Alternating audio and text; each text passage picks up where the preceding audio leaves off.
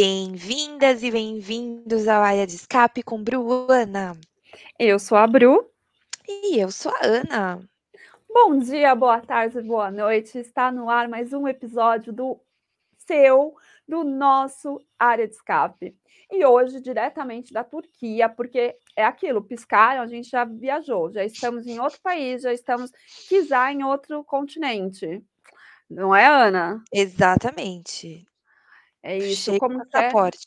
É, Wonder, Wanderlust, como que é, gente? Aquele, aquela hashtag que as pessoas usam no, no Instagram para falar que é viajadona? Nossa, eu não sabia Ah. disso não, tô desinformada. Não, você não sabe e eu não sei o nome, né? Então, assim, Então eu tá acho que é ótimo. isso. Já começamos muito bem.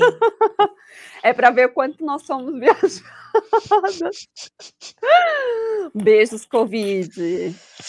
Bom, ah, esse final de semana foi levemente agitado. Levemente, não, eu diria intermediariamente agitado, porque tivemos algumas notícias durante a semana que nós achamos interessante trazermos aqui para vocês, porque vai dar uma movimentada legal. Uma delas vai movimentar, e vocês logo vão saber qual é. A primeira é sobre a Honda. Esse final de semana, a Red Bull entrou com um carro comemorativo da Honda. Não foi, Ana? foi bem bonito, branco. Eu, eu gostei da cor, eu só não gostei do macacão. E o que você achou, Bru? Ah, eu divido a opinião com você. Eu gostei do carro, também achei bonito, só não gostei também do macacão. Ainda bem que o macacão quase não aparece, só aparece mais o carro, então tá tudo É. bem. É porque eles mudaram a foto do piloto, dos pilotos, uma coisa que não é normal acontecer quando também muda quando é comemorativo assim, e os macacões brancos ficaram muito folgados, me lembrou muito do Kimi, que é mais largão, sabe? Gangster. É, sei É lá, isso. parecia que eles estavam prontos para, sei lá, quando você mexe com produto químico, que é tudo branco assim, ou quando, sei lá, tava estranho, não gostei, não gostei mesmo. A pintura é linda, mas o macacão nota Uhum. zero. Nem tudo é perfeito, né? Infelizmente. Mas é, achei bacana eles fazerem isso, ainda mais sendo o último ano da Honda com eles, mas não o último ano da Honda com a Red Bull, entenderam não? Vamos explicar para vocês. Inclusive, antes de você explicar, depois que você explicar, porém fazendo a pergunta antes, para ficar claro, eu queria a sua opinião se você acha que a Honda se arrependeu. Ah, eu vou ser bem tendenciosa, porque assim, eu vou falar. Eu vou ser tendenciosa, eu tô tentando não ser, ser profissional, mas eu não tô conseguindo. Porque eu acho que sim. Eu acho que sim, porque eu estaria super arrependida de sair esse ano, tendo o resultado que tá tendo, Uhum, toda a uhum. visibilidade que está tendo também para o motor Honda, então eu ficaria bem chateada, bem. E assim, pensando que eu poderia ainda ter um motor melhor do que esse ano, para o próximo ano. Ah, gente, então eu não consigo, não consigo me desligar. E você? É, ainda mais com a chance do Max ser campeão, né? Exatamente. Eles vão sair com chave de ouro se, se concretizar. Isso é Uhum. fato. Só que assim, Sim. eu estaria com uma dorzinha no coração e perguntando por que universo? Exato. Não, eu concordo totalmente, porque eu fico com essa impressão, sabe? Porque você vai falar aí, mas o- uma hora fica no estilo, ah, a gente vai sair. Não, mas a gente vai ajudar. Não faz sentido, sabe? Exato. E aí entra na notícia dessa semana também, que a Honda ela vai continuar ajudando é, fazer essa esse como que como que posso dizer? Aperfeiçoamento, talvez? Desenvolvimento? Desenvolvimento, desenvolvimento, gosto. Desenvolvimento do motor, porque a gente, como a gente já comentou aqui em uns episódios, em algum dos episódios passados, a RBR vai desenvolver o seu próprio motor, até roubou vários aquelas roubou. Adorei É, o termo. pegou, contratou, escolha aí o adjetivo que vocês quiserem, é, alguns profissionais da Mercedes para trabalhar nessa nova unidade de, de potência deles, enfim. E aí a Honda vai estar ali, dando seus pitacos, ajudando. Então a Honda não vai to- ser assim, desaparecer da Uhum, Fórmula 1 Exato. completamente. É, bom, então vamos lá. Então, aqui saindo de Honda e Red Bull, vamos para a outra notícia, que é aquela que vai movimentar o mercado, que é a compra da Alfa Romeo pelo Michael Mário. vou, vou, contar, né? eu tenho que contar para os nossos ouvintes, eu acho que eles merecem saber. Uau, Ficamos eu e Ana em dúvida, fazendo uma pesquisa, se o nome do moço era Michael ou Mário, porque ficou dividido a internet entre Mário e Michael. Então a gente cunhou ele de Michael Mário. Lute, lute. É porque um é o ex-piloto, né? Um é o ex-piloto é. e o outro é, é, é filho, é neto, salvo engano.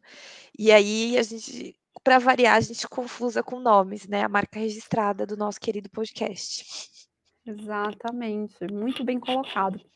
Então, assim, o Michael Mário Andretti está super cotado para ser o novo dono da Alfa Romeo, da Sauber, né? Uhum. Alfa Romeo. E aí, Ana, o que, que você acha desse boato? Ah, antes de passar para você, só dizer que pode ser que esse boato, que assim está fortíssimo para ser mais do que um boato, mas se concretizar, será chanfrado na, no Grand Prix dos Estados Unidos no próximo. Porque a Andretti é extremamente conhecida como uma equipe influente não apenas na IndyCar, mas também na IndyCar, como em outras categorias, né? Como a FE, uh, FE, é, que eles trabalham em parceria com a BMW, a Extreme, então eles estão provavelmente querendo se aventurar também na Fórmula 1. Exato, exatamente, Ana, muito bem falado. Então, assim, pode ser que já no próximo episódio a gente já traga essa notícia, assim, demarcada, demarcada não, isso assinada. pode, exato, e isso pode trazer muita influência tanto para a escolha do último piloto da Alfa Romeo, como para o desempenho da equipe, né? Considerando também que eles ainda têm um acordo assinado com a Alfa Romeo.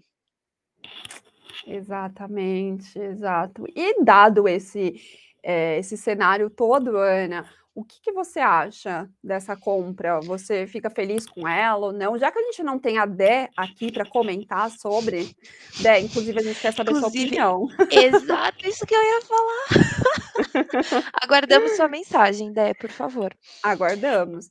Então, Ana, faça a, a voz. Eu sou uma pessoa que eu tenho muito receio do novo, né? A Bruna me conhece há mais tempo e ela sabe disso, né? Que eu sou uma pessoa meio medrosa. Então. Uh, Metódica. Vamos colocar eu um. É, eu sou. E aí, eu confesso para vocês que é uma coisa que ainda me assusta, porque é novo. Uh, e na verdade eu achei que ela iria mais pro lado da Haas do que para da Sauber, né, Bruno? Não sei se você tinha essa impressão, porque havia esse boato faz um tempo mesmo de que a André estava querendo entrar na Fórmula 1, e só que eu achei que ia mais pro lado da Haas, por ser já uma equipe supostamente americana, digo supostamente por causa do Mazepin. Mas foi indo para o lado da Alfa Romeo, da Alfa Romeo, que é uma coisa surpreendente.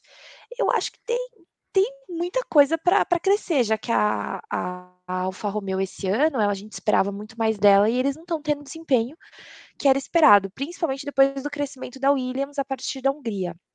Então eu uhum. acho Exato, porque se você for levar em consideração o desenvolvimento da equipe nas outras categorias, tem tudo para dar certo aqui na Fórmula 1 também. Então eu é essa Sim. aposta que eu faço. Eu quero ser otimista, mesmo com o meu pensamento pessimista. Não, e eu achei legal que você colocou é, logo no começo, falando sobre que você achava que eles iam para a Haas e não para a Alfa Romeo. E uhum. eu, quando eu uhum. comecei a ver os boatos, eu vi esses boatos que eles estavam querendo entrar na Fórmula 1, só que não tinha ainda uma equipe em, em si, né? Não tinha um nome de equipe. Aí depois, quando eu voltei a a ver sobre este boato, eu já estava como a Alfa Romeo. Eu nunca cheguei a ver da Haas. Você acredita? Jura? É, é porque eu acho que, na verdade, eram mais boatos, uh, nada muito concreto por escrito, que nem a gente está tendo agora, com meios de comunicação e pessoas um pouco mais hum. influentes. Então pode ser uh, por isso. Exato. E a gente sabe que a Haas não está indo muito bem. E isso está desde o ano passado, já faz um tempo, ficou evidente no Netflix e agora está um pouco mais escrachado com a história do Mazepin e tudo mais. Então, acho que por isso que fizeram essa especulação, entre aspas, barata, porque você vai para quem está com mais dificuldade financeira. Vide a Williams, por exemplo, que foi vendida por um grupo uh, também que de investimento americano. Sim, sim. Faz sentido, faz sentido. Bom, é sobre você, a o que, que você acha? É, compra, isso que eu ia perguntar. É, eu fico bem feliz, porque eu acho que a Alfa Romeo está num período bem complicado, essa questão de desenvolvimento, de ter dinheiro para fazer esse desenvolvimento, agora tem essa questão dos pilotos, então eu eu fico muito feliz de saber que tem alguma alguém interessado e que possa vir injetar dinheiro nela e ela virar uma equipe concorrente, né? Porque atualmente não está muito, né? É, hum. ela fica variando, né, entre é. Brigar com a Williams, brigar com a Alfa Romeo e às vezes, eventualmente, dependendo do desempenho, brigar um pouco com a Alfa Tauri, o que é um pouco bizarro, porque já não chega a ser meio de pelotão especificamente, né? Exatamente. Então, assim, eu fico feliz de saber que pode dar essa movimentada na equipe, uma movimentada de uma forma positiva. Tudo bem que não vai ser logo para o ano que vem, porque a gente sabe que essas, essas questões levam um tempo, né? Para você se adequar, pegar o ritmo e ver o que precisa ser feito e tudo mais. Mas ali, quem sabe, para um 2023, a Alfa Romeo volte a, a dominar é, os noticiários e com notícias boas. Então, eu fico feliz. Uhum, uhum, com certeza. Bom, então damos as notícias, aquilo que foi notícia na semana, e agora podemos entrar no final de semana de corrida em si. Começando pelos treinos livres, Ana. Então, Bru, uh, o primeiro treino livre ele foi bem parado, tá? Eu achei, pessoalmente, uh, até porque ele foi, bem, ele foi bem cedo. o soninho bateu, porém eu achei ele bem parado. Uh, foi mais discutido uma questão de track limits, porque o GP da Turquia, uh, para quem não sabe, ano passado foi caótico, né? Porque eles tinham acabado de refazer o recapeamento e isso fez com que os carros parecessem que estavam correndo sob o gelo. Principalmente por ser asfalto novo, não ter emborrachamento, depois ter chovido e ter tido esse problema, que inclusive o Lance Stroke acabou fazendo a pole, enfim. Estavam, eles estavam muito receosos nesse primeiro treino livre 1 para entender qual era do asfalto, quais eram as mudanças, o que, que tinha acontecido, o que, que, poderia ser feito, o que, que não poderia. Então, foi interessante nesse aspecto para coletar dados, para eles verem o que, que ia acontecer e o que não ia acontecer. O que chamou a atenção do primeiro treino livre, ah, a gente também teve umas pequenas escapadas, mas isso aconteceu o final de semana inteiro. Gente rodando, gente escapando, presa na, na brita. Enfim. Verdade. Exato, né? Então, uh, o que a gente pode destacar, é, e eu acho que esse destaque não vale apenas para o treino livre, mas para o final de semana inteiro, o desempenho da Mercedes, do motor Mercedes nessa pista. Foi brilhante. O Hamilton estava fazendo tempos incríveis. Ele chegou a bater o recorde da pista no primeiro dia, inclusive, no primeiro treino livre uh, sendo seguido pelo desempenho da Ferrari, que surpreendeu bastante também durante todo o final de semana, trazendo o Charles Leclerc, por exemplo, para o terceiro lugar no treino livre.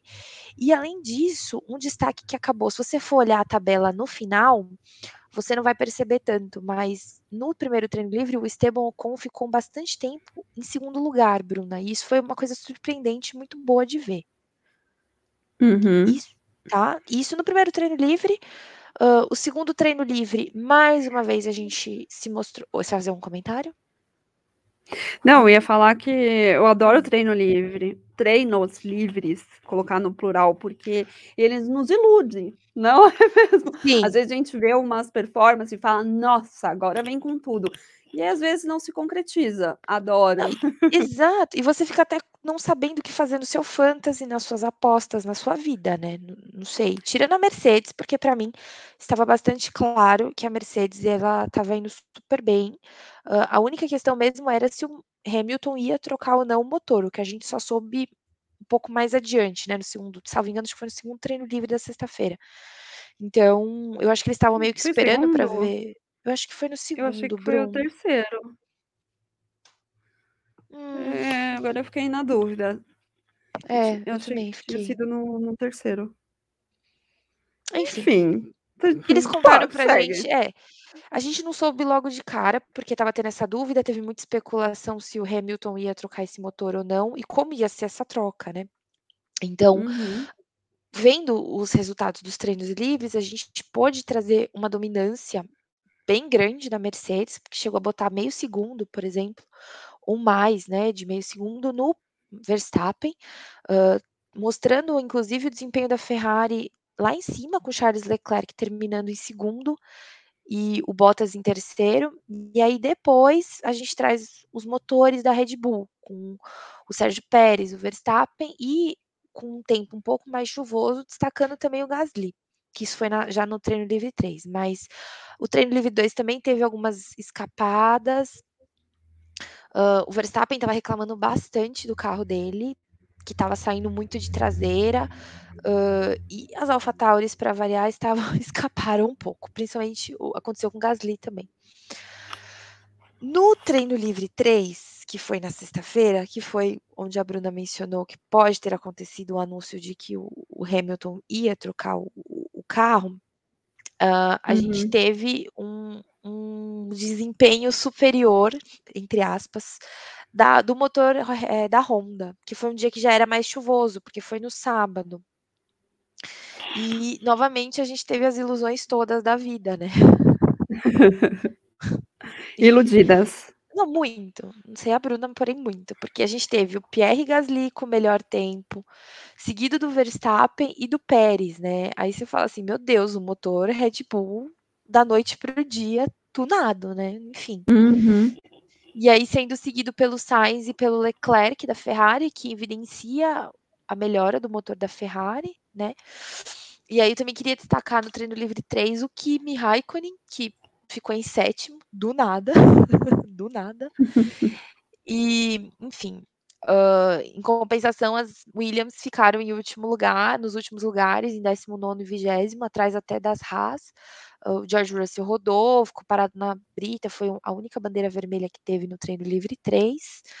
Mas basicamente foi isso. O que a gente pode extrair dos treinos livres é que basicamente podia se esperar um desempenho muito interessante da Mercedes, um pouco mais dominante, da Ferrari também tinha tudo para surpreender. E a Red Bull era uma grande incógnita, já que estavam reclamando do carro, mas tinham grandes chances de melhorar. É isso, vamos para a qualificação? Tem algum comentário? Bora. Não, eu Deixa eu ver. Não. Deixa eu ver se eu, vi, se eu vi alguma coisa interessante, assim, que né, traga alguma movimentação, mas não. Apenas que eu fui iludida, porque eu vi o, o Ocon indo muito bem. Se bem que quando a gente chegar na corrida eu vou falar melhor, mas até que não fui tão iludida assim, né? Até que ele foi bem. Mas enfim. Vamos passar. Sim, Vamos sim. Ali, precisamos falar de Esteban Ocon. Concordo com você totalmente. Vamos para a quali.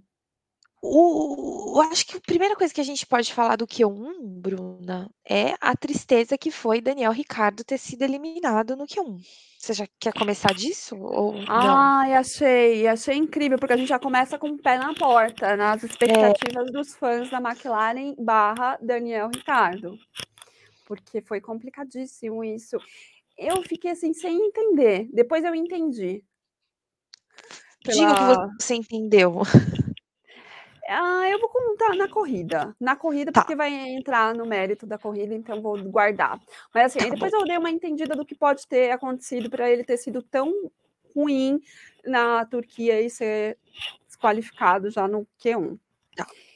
Uh, teve muita gente que ficou brava com Carlos Sainz, porque com o Hamilton trocando o motor, de, o motor é, não o motor todo, apenas algumas unidades, né, algumas peças específicas, ele perderia 10 posições. Então ele não ia largar especificamente do fim do grid como alguém que trocaria o motor inteiro, como Carlos Sainz, por exemplo, que ia acontecer com ele. A Ferrari, vendo o ritmo que elas, eles estavam e vendo como a, a, a, McLaren era um grande desafio deles, e eu acho importante destacar que o Binotto não estava com a Ferrari esse final de semana, assim como a Turquia no ano passado, aconteceu a mesma coisa. É, eu acho que a Ferrari às vezes tem estratégias talvez melhores sem o Binotto, mas tirando as Ah, eu ia comentar isso. eu ia comentar porque Assim, eh, não é nem brincadeira, gente. Eu quero saber a opinião de vocês, ouvintes. E, e da Ana aqui, que eu dei uma cortada na Ana, mas é porque eu, eu concordo plenamente com isso. Porque eu comecei a notar que todas as vezes tem um padrão, todas as vezes que o Binotto não está na Ferrari, no dia da corrida, ali do quali, corrida, as coisas movimentam, gente. As coisas meio que uhum. acontecem. Não tem tantos erros na estratégia. Aí eu uhum. fiquei, qual é o peso do Binotto nas estratégias da, da Ferrari? Ótima sabe? pergunta. Porque Não sei. Joguei, joguei a bomba. Pode continuar, né? Não, é, exato. E eu, eu, também não sei, mas é interessante refletir sobre isso, né? Porque eu acho que talvez eles ficam mais soltos, não sei. O que aconteceu justamente por isso foi que a Ferrari, vendo na McLaren um grande desafio e analisando os dados do final de semana, eles optaram para fazer o Sainz correr, dar mais uma volta e assim acabar indo para o Q2. Semelhante ao que o Charles fez quando ele também teve que trocar de motor. Ele e o Latifi, eles foram ambos para o Q2 e acabaram não dando voltas. Só que com uhum. isso, Carlos Sainz tirou o, o, Daniel Ricardo. E aí teve gente que ficou muito irritada. Eu vi muitos comentários do pessoal bravo, do pessoal, do pessoal incomodado, vai, vou dizer assim. E eu não não vi nada de. Gente, é uma estratégia. Você está querendo ganhar, ainda mais a Ferrari, cujo maior concorrente nesse momento é a McLaren. Eu não acho que eles estão errados e não foi a primeira vez que isso aconteceu, não vai ser a última. Eu achei uma ótima estratégia. Pena para o Ricardo, fiquei muito chateada também, porque triste ver o Daniel Ricardo saindo no Q1 desse jeito. Ainda mais depois da vitória de Monza, mas é a vida. E você, Bruno? Acontece. Não, eu a mesma coisa. Eu não tinha visto que as pessoas tinham ficado tão revoltadas assim, sabe?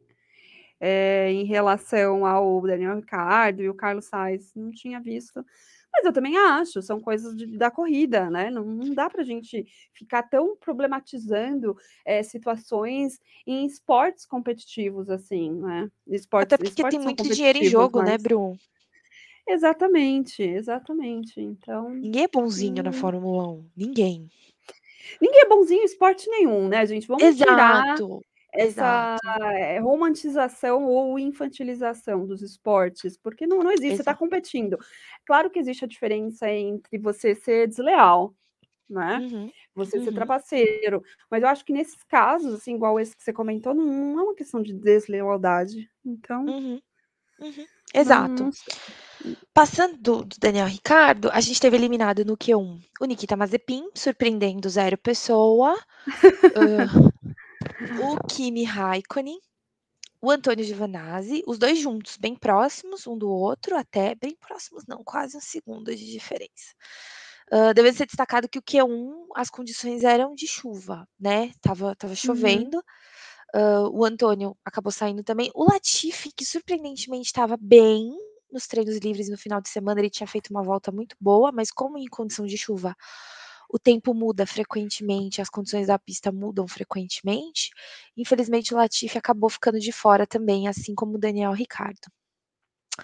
E aí você pergunta, e o Mick Schumacher? Mick Schumacher foi pro Q2, Bruna. Ó que custo, Daniel Ricardo. pois é, que custo.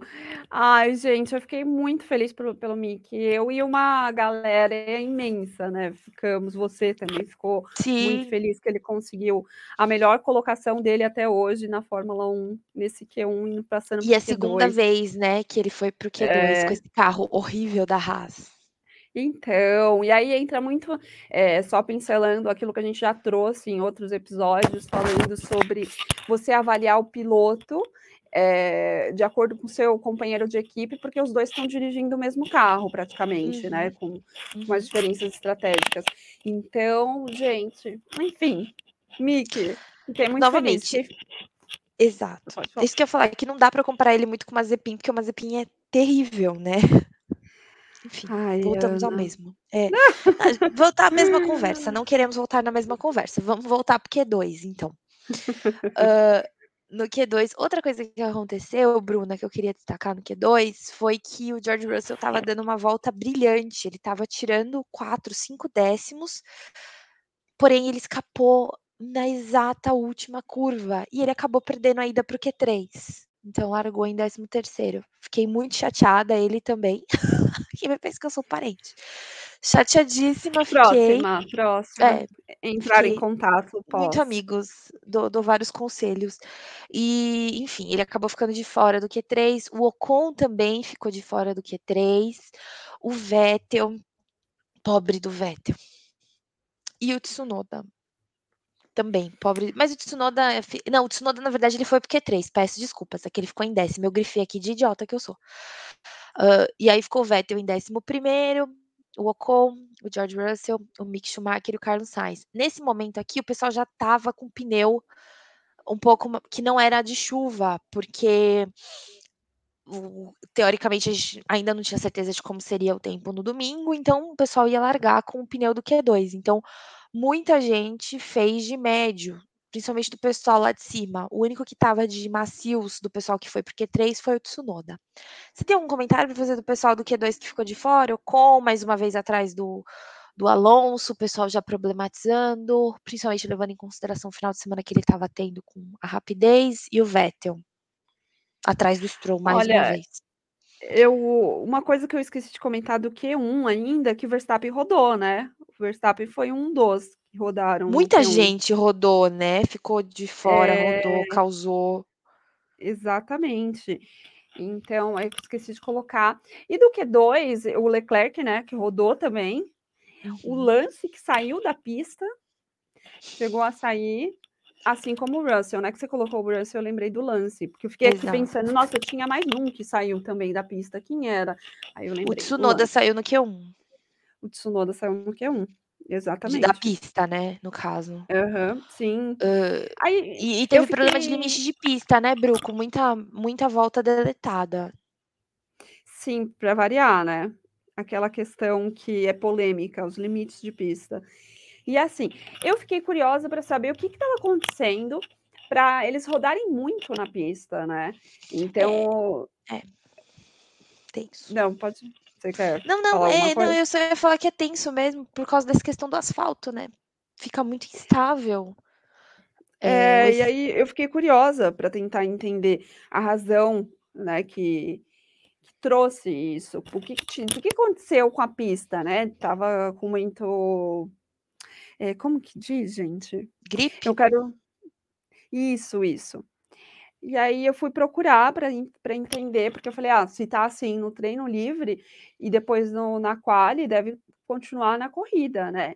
E aí, você uhum. acredita que eu não achei muitas coisas? Eu fui achar hoje, depois da corrida, mas no, na quali não achei nada assim, falando exatamente como estava o asfalto, da, como estava o asfalto, como estava a pista no, nesse final de semana. Geralmente, eh, geralmente não. Eu achei muito mais sobre antes. Enfim, é só, uhum. só um comentário. Fiquei triste. Fiquei triste não ter achado, enfim. mas é, mas esse problema do asfalto era uma coisa que eles estavam preocupados, foi menos pior do que o ano passado e até menos pior do que o que eles esperavam. Mas ainda assim gerou muitos problemas agravados, inclusive pela chuva, né? Já não parecia mais um gelo, mas ainda assim trouxe muitas rodadas, escapadas de pilotos que normalmente não fazem isso, né? Uh, o Max, eu acho uhum. que é o uhum. maior exemplo que a gente pode dar hoje. O Max não é o tipo de piloto que roda fácil, que, que sai fácil, que tem problemas nesse sentido. E foi, aconteceu com ele. Aconteceu com o Gasly, que também é um piloto que está super em alta esse ano. Entendeu? Então, uh, não é uma exclusividade do Mazepin por exemplo, como em outras pistas, né? Acho que a gente pode falar dessa forma. E isso, querendo ou não, ficou evidente no Q3, no, na qualificação. E a partir do momento que você erra em condições nesse sentido na qualificação, como aconteceu com o George, por exemplo, aconteceu com o Charles também. Só que o Charles conseguiu ir para o Q3, o George não. Quando acontece esse tipo de coisa, você acaba comprometendo quando é importante para você, porque você precisa disso para catalisar para a corrida do dia seguinte. E aconteceu com o George, ele não conseguiu fazer a última volta, porque foi exatamente no final. Uh, ele não conseguiu, o Charles conseguiu, acabou indo o Q3, né, tal. Mas um erro que custou, porque ele tentou tirar um pouco mais do carro em condições adversas. Uhum. E aconteceu na Turquia, né? Infelizmente foi Sim. isso. E aí, no Q1, Bruna, eu queria destacar uma coisa muito legal. As cinco primeiras posições são de cinco equipes diferentes. Boa, boa. É, na verdade, assim, depois da punição do Hamilton, né? Porque o Hamilton, não vou levar em consideração o Hamilton, que foi pole, mas não foi pole. Ele acabou fazendo a melhor volta, que é o que é considerado pole, só que ele não ia largar da frente, porque ele tinha essa punição do motor dele. Então, o pneuzinho que ele assinou, ele deu pro Bottas depois, fez até uma dedicatória, porque quem acabou largando em primeiro foi o Bottas seguido do Verstappen. Então eu estou ignorando o Hamilton, tá? Mas se você for levar em consideração na, na primeira volta, ah, na primeira na pole position é o Valtteri Bottas, que é da Mercedes, o Max Verstappen em segundo lugar, que é da Red Bull, o, o Charles Leclerc, que é da Ferrari, o Pierre Gasly em, em quarto, que foi da AlphaTauri, e em quarto, né? Em quinto, o Fernando Alonso, que é da Alpine. Então, esses foram os primeiros lugares de cinco equipes diferentes, o que mostra que a gente está tendo um campeonato extremamente competitivo e lindo de se ver. Não sei se você concorda, mas foi a minha opção. Minha opção não, louca da minha dicção opção. hoje. É a minha opinião. Não, concordo com você, concordo que isso só demonstra o quanto está equilibrado em relação às equipes, né? Uma coisa que fazia muito tempo que a gente não via, né? Esse equilíbrio. Exato, exato. Então, é, e, e, mostra também que.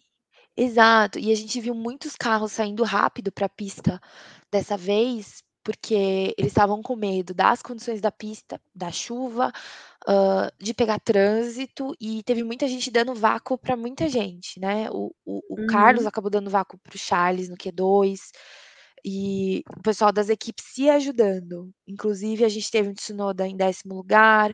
O que me deixou triste foi o desempenho da McLaren nessa pista. Apesar do motor Mercedes, você vê que não é tudo, né?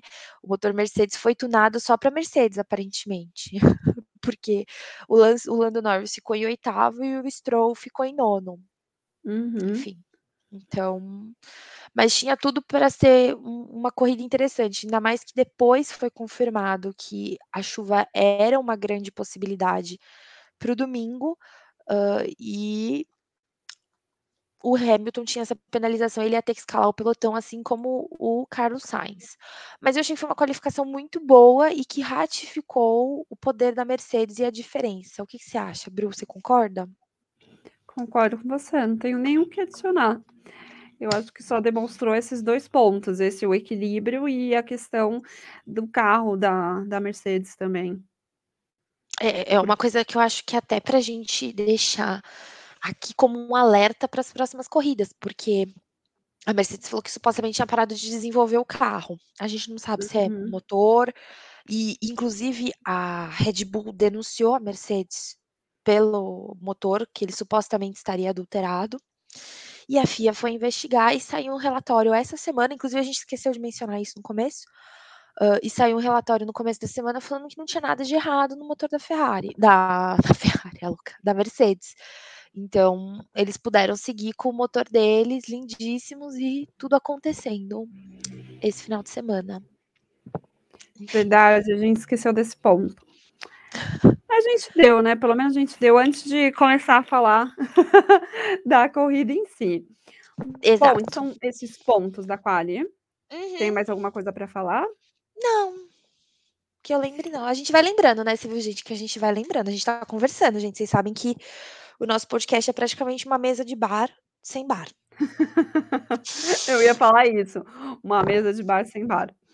É, Bom, então vamos para ela, vamos para a cereja do bolo, a corrida em si. Uhum. Vamos começar falando sobre aquela equipe fundão da turma, que é a Haas, né, gente? Não teria como. Vamos ah, Bru, e não, não, antes da gente começar a falar da Haas, eu acho que eu queria fazer um comentário relevante, que tendo em vista o desempenho do Daniel Ricardo na qualificação, que ele ficou no fora no Q1, a McLaren optou para trocar o motor dele também. Então ele largou ainda atrás do Carlos Sainz. Ah, eu ia trazer isso na corrida, mas boa. Ah, então tá bom, a gente vai falar melhor disso porque é importante para a corrida dele. É, então, era esse o ponto que eu ia falar da questão dele ter saído tão mal na corrida. Mas aí a gente vai ter que fazer outra comparação. Mas calma, vamos chegar lá. Não, é, calma, segura, segura a emoção. Exato, cautela. Bom, vamos lá então, vamos falar da Haas. Vamos falar deles, Nikita Mazepin e Mick Schumacher. Nikita, para variar, né, fez aquilo que ele faz de melhor, que é atrapalhar. Ele atrapalhou dessa vez o Lewis Hamilton. E depois, ele inclusive deu uma entrevista que eu não vou lembrar, para variar também, o qual foi o, o jornal ou o, a rádio, você vê que eu não lembro nem qual foi o veículo, que ele deu uma entrevista pedindo desculpas publicamente ao Lewis, porque ele não estava enxergando nada, ele sempre nunca está enxergando nada, ele não estava enxergando uhum. nada, ninguém avisou para ele exatamente a distância que eu, ele estava do Lewis, então por isso ele atrapalhou e que, que inclusive depois ele ia pedir desculpas pessoalmente. Tem que demitir o engenheiro dele, né? Porque nunca avisa, aparentemente. Nunca, né? Exatamente. Eu acho que tem que E aparece, Bruna, aparece no próprio volante, um negócio azul, gente. E tem os carinhas lá balançando a bandeira. Não, não aparece não, amiga. Ele não tá enxergando. Ah, o dele gente. vem com defeito. Ou ele não tá enxergando. Ai, não, é que ele não tá enxergando. Você não entende o que não é enxergar? Talvez ele não. seja míope. E, e, eu queria fazer outro comentário, que é assim, né? O Fernando Alonso deu uma entrevista falando que a FIA pega no pé do pessoal que não é britânico, que eles tomam decisões diferentes com o pessoal que é britânico e que não é britânico, né? Aparentemente o russo também não toma punição, porque a FIA também não fez nada, né?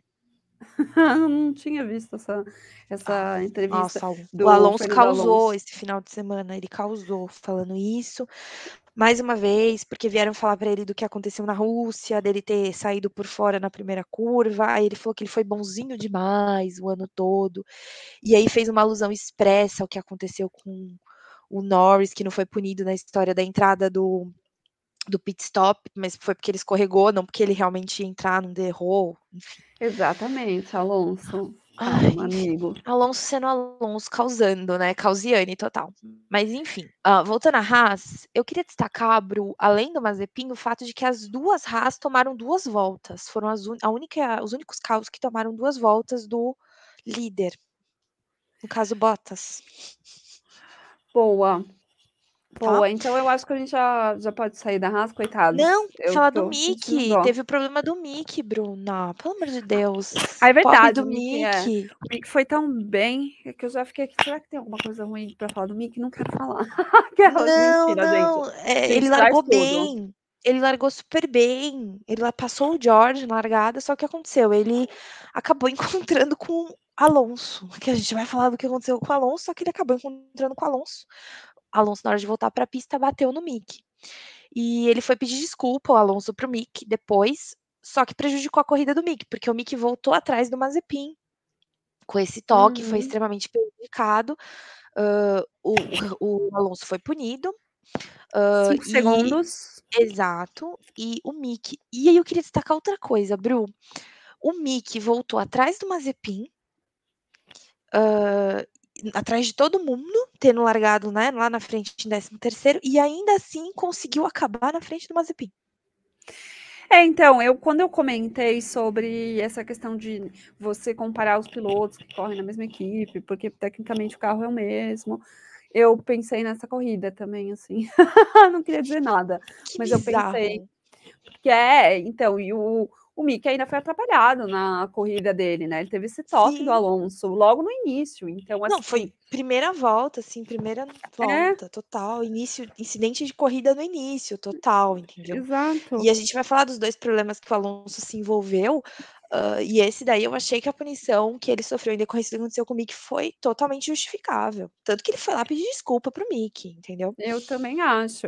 Parece, ah, o Sérgio Pérez, o Sérgio Pérez, ó, o Gasly aqui me bateu em mim, agora eu vou também aqui bater no outro. É, claro parece que ele, que ele voltou na força isso. do ódio, né? Mas é, tipo, tem que recuperar aquilo que eu perdi ali com o Gasly. Enfim, a gente vai chegar, vai falar melhor quando chegar a vez uhum. deles. Uhum. Mais alguma questão da Haas? Podemos da Haas, não. Williams? Da Haas, não. Então vamos para Williams. George Russell e Nicolas Latifi. Você viu o Latifi nessa corrida? Menina, vi, rodou. Eu ia falar, você viu? Mais um que rodou. Pobre do Latifi. Pois é. Tadinho, pois é. ele tá, ele, ele tem momentos de brilhar ecos, mas não foi uma pista para Williams, aparentemente, né, Bruna? Não, não foi. A Williams não se deu bem nessa pista. Não, não. Essa, essa questão de pista molhada já é uma, um ponto para a gente ficar meio assim com a Williams, né? Uhum. Ventos fortes, pista molhada, Já não é o É porque momento na Williams. qualificação exato, porque na qualificação o George até consegue salvar. Só que É. aí vem a corrida em si, e aí você tem outros carros melhores, um um ritmo, tanto que quando o George foi entrevistado, e vocês sabem que eu sei muito do George, porque eu eu realmente torço por ele, eh, ele fala que ele teve uma corrida muito solitária, que ele não conseguiu fazer muita coisa, né. O que ele conseguiu foi Uhum. mais para o final, porque ele segurou o Alonso no final, tanto que o Alonso termina atrás dele, e a equipe tentou de alguma forma fazer um undercut no Tsunoda, parando mais ou menos ao mesmo tempo, pra trocar o pneu, mas também não deu certo. Ele abraçou o P15, tendo largado em P13 e e ficou lá. Foi Uhum. isso que aconteceu. Pois é, não foi Que uma corrida muito boa. Apesar que o George Russell conseguiu segurar ainda Alonso, e Alonso eh, ficou atrás dele, sendo que pra mim, o carro da da Alpine, Alpine é melhor do que o carro da aham. Williams, então é um Sim, grande mérito a ser apontado aqui isso. Sim, ainda que foi um P15, porque é mais uma corrida, a 2ª esse ano, que ninguém abandona, né. Acho importante dizer Exatamente. isso, ainda mais em condições duvidosas, Extremas, assim, né. hoje. Exato. Isso eu acho que é Exatamente. algo importante da gente trazer também, né, porque, Uhum. hã, catalisa o feito de alguns e diminui o de outros, né, se você for levar em consideração. Hã, o o Exatamente. Sainz, por exemplo, a gente vai falar dele, ele escalou o pelotão, ele passou o George logo no início, não tomou o George tentou segurar ele um pouquinho, mas assim, nem tomou conhecimento direito. Óbvio que com uma Williams não dá pra você fazer muita coisa. Mas acho que P15, se você levar em consideração que todos os carros terminaram e que a Williams não é o melhor carro, acho que é onde deveria ter estado, infelizmente. É, você tem que dar o mérito por aquilo que você tem, né, ah, o que Uhum. que que que tem o que que tem um carro da Williams, eu acho que foi uma boa nesse sentido, foi uma foi uma corrida até boa pra eles, né. Nesse sentido, é claro que não foi a melhor das corridas, porque a gente quer ver Williams lá Voltamos na a uma Ana mal frente. acostumada, né. É, exato. que tem que pontuar toda semana, louca. Exato, P10 ali pelo menos, no mínimo, mas Exato. enfim, seguraram um carro numa pista que estava complicada, que Sim. muitas equipes boas estavam rodando, com a questão da pista molhada e o asfalto não muito bom, tendo que fazer milagres com os pneus, não é mesmo, como alguns fizeram, que a gente também vai adentrar mais pra frente, quando chegar aos Latifi terminou a corrida, o que já foi mais do que o ano passado, porque ano passado retiraram ele, porque a coisa estava vexatória. Então, gente, olha só, a gente começou sentiu que a gente começou falando mal, entre aspas, da Williams, a gente já terminou levando a Williams para o céu. Amo. É porque aquela história, só eu posso falar mal. Amo, amo, não nego. Bom, mais Ai. alguma questão da Williams? Podemos pra ir Não. Alfa? Não, vamos pra Alfa Romeo, que eu queria Alfa fazer um destaque positivo, Alfa Romeo, Bruna. Vamos lá, a gente começou esse episódio de hoje falando sobre a Alfa, sobre a notícia da semana, e vamos agora falar dela, Kimi Raikkonen e Antonio Giovinazzi. Fale, Largaram muito bem e e permanece e ali permaneceram. Pois é, que Largaram em seguraram exato, largaram em o lugar 16 que e é deles. 17 exato, 16 e 17 e terminaram em 11º e 12º.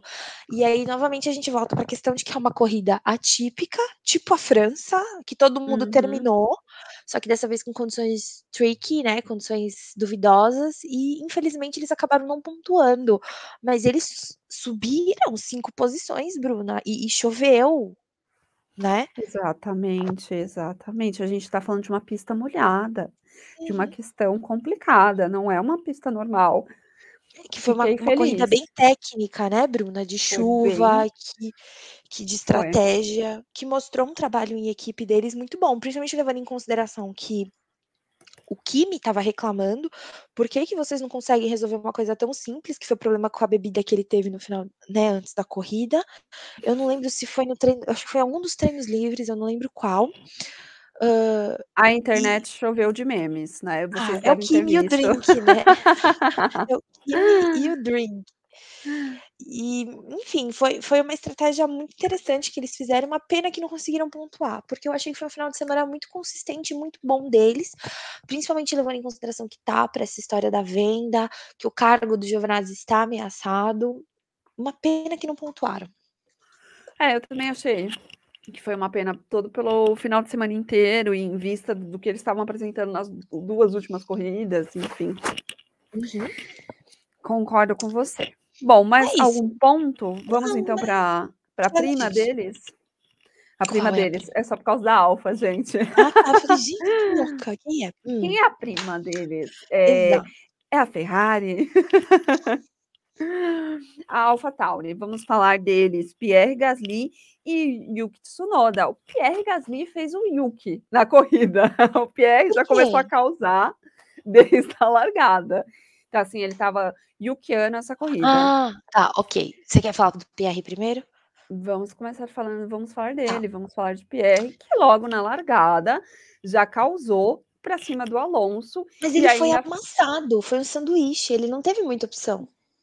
Então, ele, ele falou, né, mesmo, que depois que ele tinha sido ensanduichado. Eu, pessoalmente, e na verdade, eu vi, eu li muita gente hoje, eu vi muito vídeo hoje, eu não vi uma pessoa achando essa punição do Pierre justa. Que foi um incidente, né? Que todo mundo achando que foi um incidente de corrida e que ele não merecia os cinco segundos e nem os dois pontos na carteira. Eu não vi uma pessoa concordando com isso, nem o próprio envolvido, que no caso é o Alonso. Gente, eu, eu achei, eu ia comentar isso com você. Eu achei que, assim, apesar, né, comecei falando que ele deu uma de Yuki, e quando a gente fala do Yuki, é porque é culpa do Yuki mesmo, né? Não- geralmente não é do outro, não é da equipe, não é nada, é dele mesmo. Daqui, eu falei nisso porque ele causou, ele foi um nome logo no começo da corrida, então por isso, mas que eu também não acho que tenha sido a responsabilidade dele, ele foi realmente ensanduichado, não tinha como ele não bater no Alonso, e eu achei que eles puniram assim, gente, de uma forma tão. Não sei o adjetivo, eu fico pensando nos adjetivos aqui e me foge. Vou, na próxima vez eu vou trazer um dicionário. Porque eu não achei. Dois pontos ainda na carteira, se ainda é os cinco segundos, eu falo, tá, né? Não vale, mas ok. Agora, dois pontos na carteira, por favor. Achei né? gratuito, eu achei tão Também. gratuito. Nem foi um acidente tão horroroso assim. Mas O Alonso aí, continuou na corrida. Exato. Não, e não sofreu, tipo, grandes damages, né? Ele saiu fora, o problema foi que ele voltou atrás e depois não conseguiu subir. Agora, eu, eu vou te trazer um questionamento aqui, fontes da minha, da, vozes da minha cabeça, totalmente, tá? Fale. Preparada para a teoria da conspiração? Medo, Bem sempre. apoiadorazinha do presidente? Pois é. E se... Ah, não, ó, você caiu, Ana. Não, Olha, escuta, a Ana caiu. escuta, Gente, talvez é ela nunca mais volte, inclusive. Não, a teoria da conspiração. Ouça a teoria da conspiração. E se os comissários levaram em consideração a reclamação do Alonso e falaram: vou punir todas as nacionalidades contra o Alonso porque ele estava reclamando, está causando? Porque só isso justifica, gente. Foi ridículo. O próprio envolvido falou que foi um incidente de corrida. Olha, uma onde há, há fogo, a fumaça, né? Ai, Pode ser. Uma bota o Alonso, fala para ele se pra gente- aposentar aí de comissário, gente, que aí tá tudo resolvido. Aí ele pune quem ele quer. pra gente trabalhar em cima.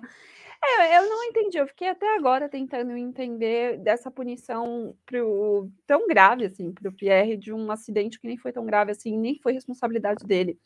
Não, e Não não é? causou, porque se você for parar para pensar, essas punições em carteira, essas punições assim, elas são basicamente para casos em que você gera risco para a integridade dos outros pilotos, certo? Exatamente. o- Retornar para a exatamente. pista com falta de segurança, como aconteceu de É. fato com o Mick e o Alonso, que acabou acarretando nesse acidente, mas não um incidente Uhum. de pista de fato, né? Por exemplo, se você for levar em consideração, o, o, o Nikita Mazepin teria que ser mais punido nesse caso do que ele ter pre- pre- prejudicado a corrida de uma pessoa que não estava nem disputando com ele e que ele deveria ter saído da frente, do que o Gasly que foi sanduichado e empurrado o, o- empurrado não, né? É, meio que pressionado o Alonso para fora. Exatamente, exatamente. Não tem o que colocar. Né? Bom, Ok. É, Gasly é isso. Agora a gente pode falar do Monte Tsunoda. vamos falar de Tsunoda. Tsunoda na Turquia. Gente, é, Tsunoda na Turquia. Ele, tava, ele começou bem, porque ele começou em décimo. ele segurou o o o Ham ah, inclusive, Bruna, antes da gente falar do Tsunoda, eu queria falar do Gasly. O pessoal estava falando: "Ai, o Gasly não deixou deixou o Hamilton passar, não tá nem aí, devia ter segurado". Olha, eh, eu acho que a gente tem que analisar a situação com olhos diferentes. O Gasly o Gasly, ele ele a AlphaTauri é uma equipe B, realmente, da da Red Bull, com interesses distintos, devem ter talvez falado alguma coisa para o Tsunoda, só que assim, o Gasly, ele tem muito mais pontos, hã, nas costas, ele é o líder da equipe e ele entende que uma disputa desnecessária com um carro melhor que o dele, hã, na mente dele, até porque ele é negligenciado pela Red Bull, no sentido de não promoverem ele, né, com a melhora dele, hã, a corrida que ele teve para ele é diferente da do Tsunoda. O Tsunoda pode se sacrificar de alguma forma, sendo que quem é o grande catalisador de pontos, e foi, porque ficou em sexto lugar, foi o Gasly. Então o Gasly ele não quis, hã, não quis ou nem forçou grandes coisas com o Hamilton, enquanto que o Tsunoda segurou o Hamilton um tempão e isso prejudicou a corrida dele, os pneus dele. Foi foi talvez uma uma função do Tsunoda, talvez tenha sido designado para ele, não tanto para o Pierre. Eu acho que a gente não pode julgar o Pierre, eu não sei se você tem o mesmo pensamento que eu, Bruna, por não ter segurado o Hamilton. Enquanto que o Tsunoda segurou belamente o Hamilton, muita gente ficou surpresa, porque ele segurou até que bastante tempo, considerando a diferença entre os carros. E o e o que o Tsunoda fez, que eu achei bem interessante de ver, porque a gente não tinha visto um um desempenho tão bom do Tsunoda até hoje, nesse ano. Desculpa, Bru, pode falar. Não, eu concordo com você, eu acho que você colocou muito bem, não tem assim, eh, a gente não sabe o que estava em jogo ali na cabeça do Pierre Gasly, né, o que que ele estava ponderando, porque ele já tinha vindo de um acidente no começo, logo na largada, que pode ter dado um, Uhum. eh, um tchum nele, um tchum é ótimo, né, o que já Uhum. pode ter abalado ele psicologicamente de alguma forma, até porque ele teve essa punição horrorosa, então a gente não sabe como ele estava, eh, a gente não sabe o que que ele pesou, igual você falou, pode ser isso, de vou entrar nessa disputa, eh, desnecessária, que eu não vou ganhar nada, posso inclusive perder, porque a gente sabe que Uhum. o Lewis está com a faca nos dentes, e ele vai lutar até o fim, então o carro dele é melhor do que o meu, então não Uhum. melhor nem tentar, né. Então assim, não sei, eu não tenho uma opinião formada do tipo criticar o o Pierre Gasly por não ter segurado e o já que o Yuki eh, o Yuki Tsunoda segurou, e também de falar, tipo: "Ah, tudo bem ele não ter segurado", eu realmente eu fico em cima do muro nessa, que que você acha? É, não, é Centrão, já que você colocou, eh, os apoiadores, o conspiração. centrão. É. É que assim, eu acho que aí a gente vai falar do Norris também, mas eu acho que Gasly e Norris são 2 pilotos que não precisam a essa altura do campeonato provar mais nada para ninguém. Tá? Uhum. considerando a atuação deles, o Gasly segurou já outras pessoas por muito tempo, né, ele faz isso brilhantemente, ele fez na vitória dele em Monza. Eu acho que novamente é você saber olhar para sua corrida e e saber quais o que você tem a perder e quais disputas seriam interessantes para você ou não, com base no que o seu time te designa ou não, porque a gente não sabe o que foi passado por Tsunoda, entendeu? Uhum. Sim, Né, a sim. gente nunca vai saber, a gente só pode especular.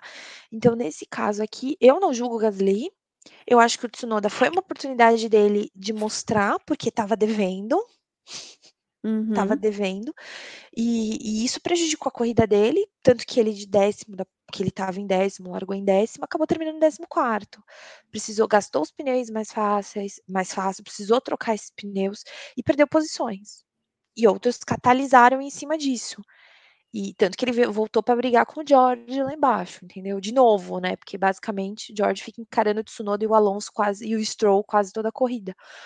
Então assim, acho queria destacar o Tsunoda pelo desempenho dele, achei ótimo de ver, espero que ele tenha mais brilharecos nesse aspecto com mais frequência. Brilhareco, amei. É, e é isso.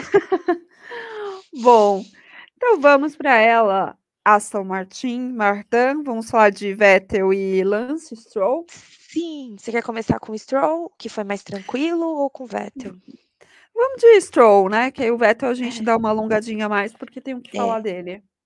Stroll pontuou, ficou em nono, fez a parada depois da do Vettel, do, do caos na terra, e com o pneu que ele estava, né, se manteve de intermediários e acabou pontuando o que eu achei que até foi surpreendente, considerando a Aston Martin durante a instabilidade do final de semana deles. Não, e eu achei interessante o quanto o Lance tá, soube cuidar dos pneus. Uhum. Porque a gente, é, essa corrida foi uma corrida de administração. Como mesmo o Max falou numa, na entrevista após, é, após ter ganhado o segundo lugar, terceiro, segundo. Uhum. A pessoa já não sabe nem mais qual é o lugar, segundo. É que deu uma confundida aqui, gente, com o, o Pérez. É, falando que o que, que ele fez nessa corrida? Ele dormiu, porque só foi para administrar mesmo os pneus, não sair da pista, não bater em ninguém. Então eu fiquei muito feliz de ver que o Lance conseguiu fazer isso no carro, né? Você, você vê a técnica do piloto quando tem esses tipos de corrida, né? É, ele foi, uh, enquanto a média foi trocar na 35, 36, 37, o Stroll trocou na 39, né? Então, querendo ou não, segurou um pouquinho mais do uhum, que os uhum. outros, né? Sim. Uh, então, isso foi interessante de ver, uh, se a gente for ver entre as equipes, né? E foi uma média, né? Foi basicamente na média, e isso mostra que ele não teve grandes batalhas, ele conseguiu segurar ali e, e conseguiu pontuar para a equipe, porque querendo ou não, qualquer ponto faz diferença. Ainda mais que o Vettel, no caso, não conseguiu pontuar, né? Sim, sim.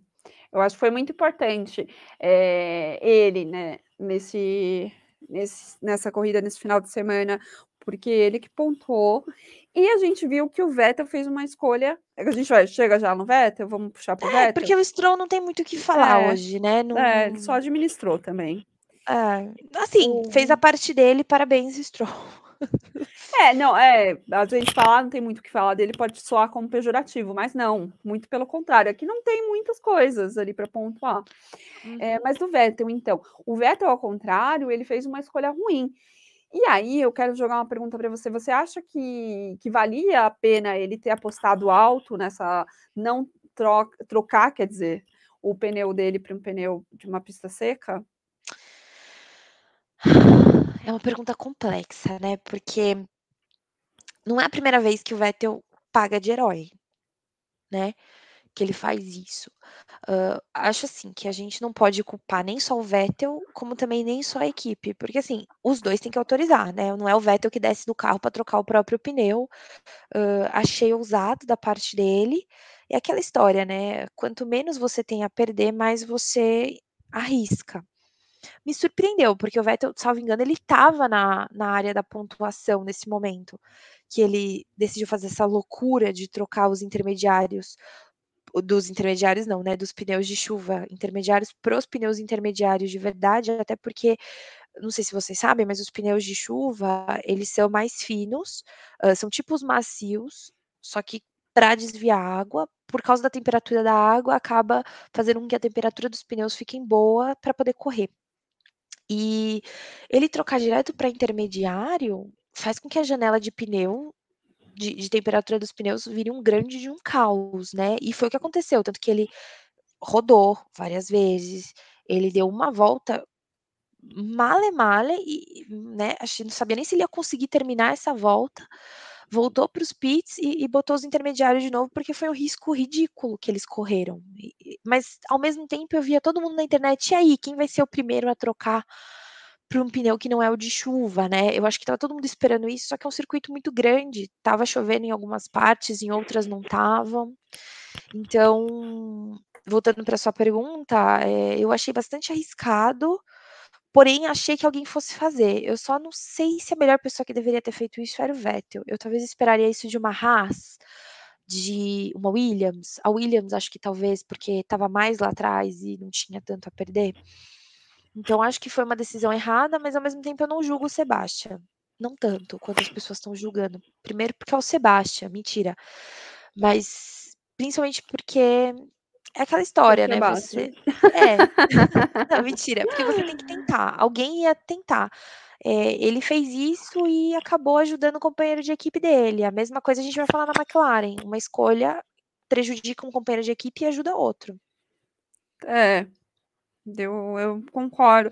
Eu acho que não, assim, você tá na chuva é para se molhar, né? Vamos usar essa frase. Hoje foi literalmente.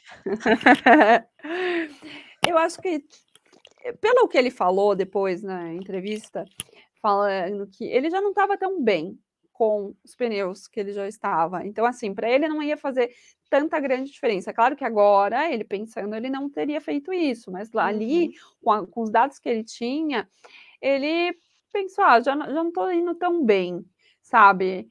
Se eu trocar, não vai fazer tanta diferença, cre, creio eu. E aí fez essa escolha. Eu estou resumindo, é claro que ele falou muito mais uhum. detalhes, tudo, né? Mas dando uma resumida é isso. Eu acho que, que você acaba tendo que fazer essas escolhas, né, arriscadas. Se você não está tendo resultado, você, você, do jeito que você está, você tem que escolher. Só que aí a gente entra em outro ponto, Bruna. A. Aston Martin, assim como a Alpine, não era uma equipe que poderia ter muito a perder esse final de semana. Eles estão uhum. precisando de pontos. Então eu não sei se essa escolha seria a mais adequada, levando em consideração esse aspecto. Entende? É que o Vettel, pelo que ele falou, né, eu acho que se ele não tivesse feito essa escolha arriscada, ele teria pontuado também. Mas uhum. segundo ele, não. Que ele não estava conseguindo. Então ele estava, o que ele fez foi para conseguir. É muito fácil piorando. a gente aqui do é. É que é muito fácil a gente aqui do nosso sofá julgar as questões, né? Exatamente. Eu vou falar que nem um comentarista que eu vi, não é de Fórmula 1, mas que vale ele falou: é muito fácil eu aqui sentado no ar-condicionado no estúdio falar isso. Lá é, é, outra coisa. E é exatamente isso. Então, eu estou baseando pela essa entrevista que o Vettel deu. Uhum. assim, ao meu ver, eu também concordo dele que eu não teria feito essa, essa escolha, não, ainda vendo que tinha é, partes da pista que estavam. E dada essa opinião, né? Porque a equipe é... pergunta: você acha que dá para trocar? É, e foi exatamente o que ele falou. A opinião final foi dele, né? Foi um uhum. consenso da equipe, mas a opinião final foi dele, a responsabilidade é dele. Exato. Então, então assim, bom, escolheu, né, gente? Eu acho que foi uma escolha errada, você também, mas enfim, a gente tem que olhar principalmente o que o piloto estava achando, porque é ele que está lá na pista e está sabendo. Exato. Ou não, né? Boa. Vamos terminar com essa. Vamos para ela. McLaren. Daniel Alpine Ricardo antes, não? e Lando Norris. Ah, vamos da McLaren. McLaren não tem tantas coisas assim. Então, Você acha que a Alpine tem? tem? Então tá bom. Não, eu acho que fica as duas ali, então a gente chega isso daí. Tá bom. Vocês entenderam, não, né? Então. a gente se enrolou aqui. É a minha comunicação com a Ana, a gente se comunica assim, offline. não, tudo bem. Tudo bem? Então, uh... Daniel Ricardo, quer começar por ele ou pelo Lando? Acho que o Lando é mais fácil, né? É, então vamos de Lando. Vai, pode começar. Ah, o Lando teve uma corrida discreta hoje, né? Diferente das outras que ele se desempenhava mais. Só que isso não surpreende, porque o carro nessa pista ele não se mostrou grandes coisas, né? Então, eu fiquei com fiquei, assim, intrigada da da McLaren não ter ido tão bem nessa pista, principalmente do Lando, né, não ter aparecido, porque o Ricardo, apesar do bom resultado dele anterior, eh, ele tá ainda, né, ali se uhum. provando. Já o Lando não, na McLaren esse ano, então eu fiquei com a pulga atrás da orelha, se ah, a McLaren não ter ido tão bem. E aí eu fiquei Ele começou em sétimo e terminou em sétimo, Bruna, considerando que o Hamilton ultrapassou ele. É, se você for analisar secamente a questão do dele continuou, ele segurou a posição dele e pontuou. Ótimo. Exato. Mas assim, eu tô mal acostumada que nem você com a Williams. Eu sempre eu espero sei. muito da McLaren, eu sempre espero uhum. muito do Lando, principalmente, uhum. por tudo que ele apresentou. Eu tô mal acostumada, gente, criança mimada. Eu julgo, não julgo porque eu sou igual. E outra, é, aí a gente entra em outro aspecto, né? Uh, o Lando se beneficiou do companheiro de equipe dele. Uhum. Ele, ele só pontuou, só foi desse jeito porque ele se beneficiou. A McLaren arriscou lá atrás com o, o Daniel Ricardo, parando o Daniel na antes de todo mundo, na volta 21. Foi a primeira parada, todo mundo estava com os olhos em cima disso e viu que não foi uma opção, porque começou a fazer um tempo mais devagar, demorou para os pneus entrarem na janela, então mostrou que poderiam segurar um pouco mais para ver se as condições melhoravam e ajudavam. E foi isso que fez com que o Lando terminasse em sétimo e ameaçando, porque mais para o final, é, ele começou meio que, né, ameaçar uh, o, o, Hamilton. Eles começaram, ele e o Gasly começaram meio que para cima querendo talvez alcançar o Hamilton. Não, o Lando eu acho que não chegaria, mas foi uma tentativa no final. Sim, sim. Eu não tenho, gente, o que completar. Eu penso igual é. você sobre Agora, o, o Daniel.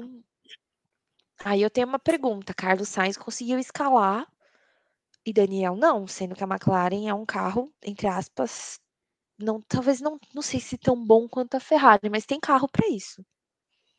Uhum. Vídeo que o uhum. Lando fez. Sim. Eu. Olha, gente. Eu fiquei sem entender o Ricardo, assim. Tudo bem que o Ricardo ele trocou a unidade de potência dele, né? E aí. Mas foi lá de trás. Um... É, mas para começar, assim, vamos fazer a linha, linha do tempo do Daniel Ricardo. Ele trocou a unidade dele de potência, ele também foi punido com perda de posições no grid. É, ele foi o primeiro a trocar também os pneus intermediários para os compostos links. Uhum. Foi, então, na 21 primeira volta, isso. Exato, tem essa questão. Inclusive, foi ele que o, o Vettel se, se passeou para trocar. Desculpa, gente, voltando. então, assim, tem todo esse ponto, né? Esses pontos, esses dois pontos para a gente analisar da performance do Ricardo na Turquia. Só que assim, ele não conseguiu escalar, né? Ele não conseguiu fazer aquilo que os outros que foram lá de trás, tipo, o Pérez também, o Pérez deu uma uhum. escalada. É, aí você fala, ah, tudo bem, mas é uma McLaren, mas a McLaren tá com um carro muito bom. Para mim, o Sainz, Ricardo? o Sainz, para mim foi o Sainz o maior. Sainz também. O Sainz uhum. terminou em oitavo. Exato. Da décima nona para oitavo. Ele escalou com uma Ferrari, com, né, que a gente já sabe. Não vou uhum. nem comentar, engole. Então, assim, o que aconteceu com o Ricardo? O que você acha que foi é, o principal motivo que fez ele ter esse resultado na Turquia, Ana? Vou te Bruna, jogar essa bomba é, também. É muito difícil responder isso, porque assim, aí você deve, eu acho que talvez a gente usar adaptação hoje em dia já é muito difícil, né? Mas eu acho que é um, uma pista diferente. não sei se ele não foi se ele não tá. Eu não sei, Bruna. É realmente me dói ver isso. Me dói mesmo. Porque a gente viu Monza, assim, criou-se um hype, né? Finalmente foi, foi, foi. Muita gente falou, vou aguardar para ver, e cá estamos. Cá estamos, falando dele de novo, de, de uma forma me não dói muito legal. falar dele, me dói muito. É, porque ele acabou em 13 terceiro, né? Uhum. Então, assim, o Lando em sétimo. Uhum. Praticamente então, metade, né? Uhum. É, não sei também, gente, não sei. Espero que, que se adequem, de verdade. Também. Espero que na próxima, nos Estados Unidos, ele saia melhor do que ele foi agora. Já que ele gosta tanto dos Estados Unidos. Se diverte horrores lá, né? Então... É, então. Decepção. Bom, é, McLaren esse final de semana a gente, por estar mal acostumado, decepção. Com certeza, com certeza.